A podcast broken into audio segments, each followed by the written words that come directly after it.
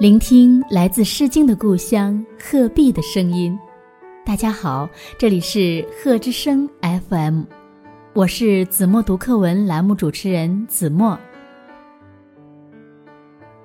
今天我要为大家读的是一年级下册第一课《吃水不忘挖井人》。瑞金城外有个村子，叫沙洲坝。毛主席在江西领导革命的时候，在那儿住过。村子里没有水井，乡亲们吃水要到很远的地方去挑。毛主席就带领战士和乡亲们挖了一口井。解放以后。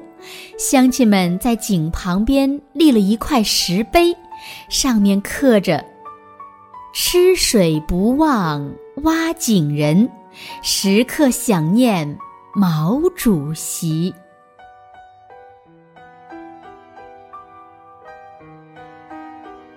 用我的声音温暖你的世界，感谢关注贺之声 FM。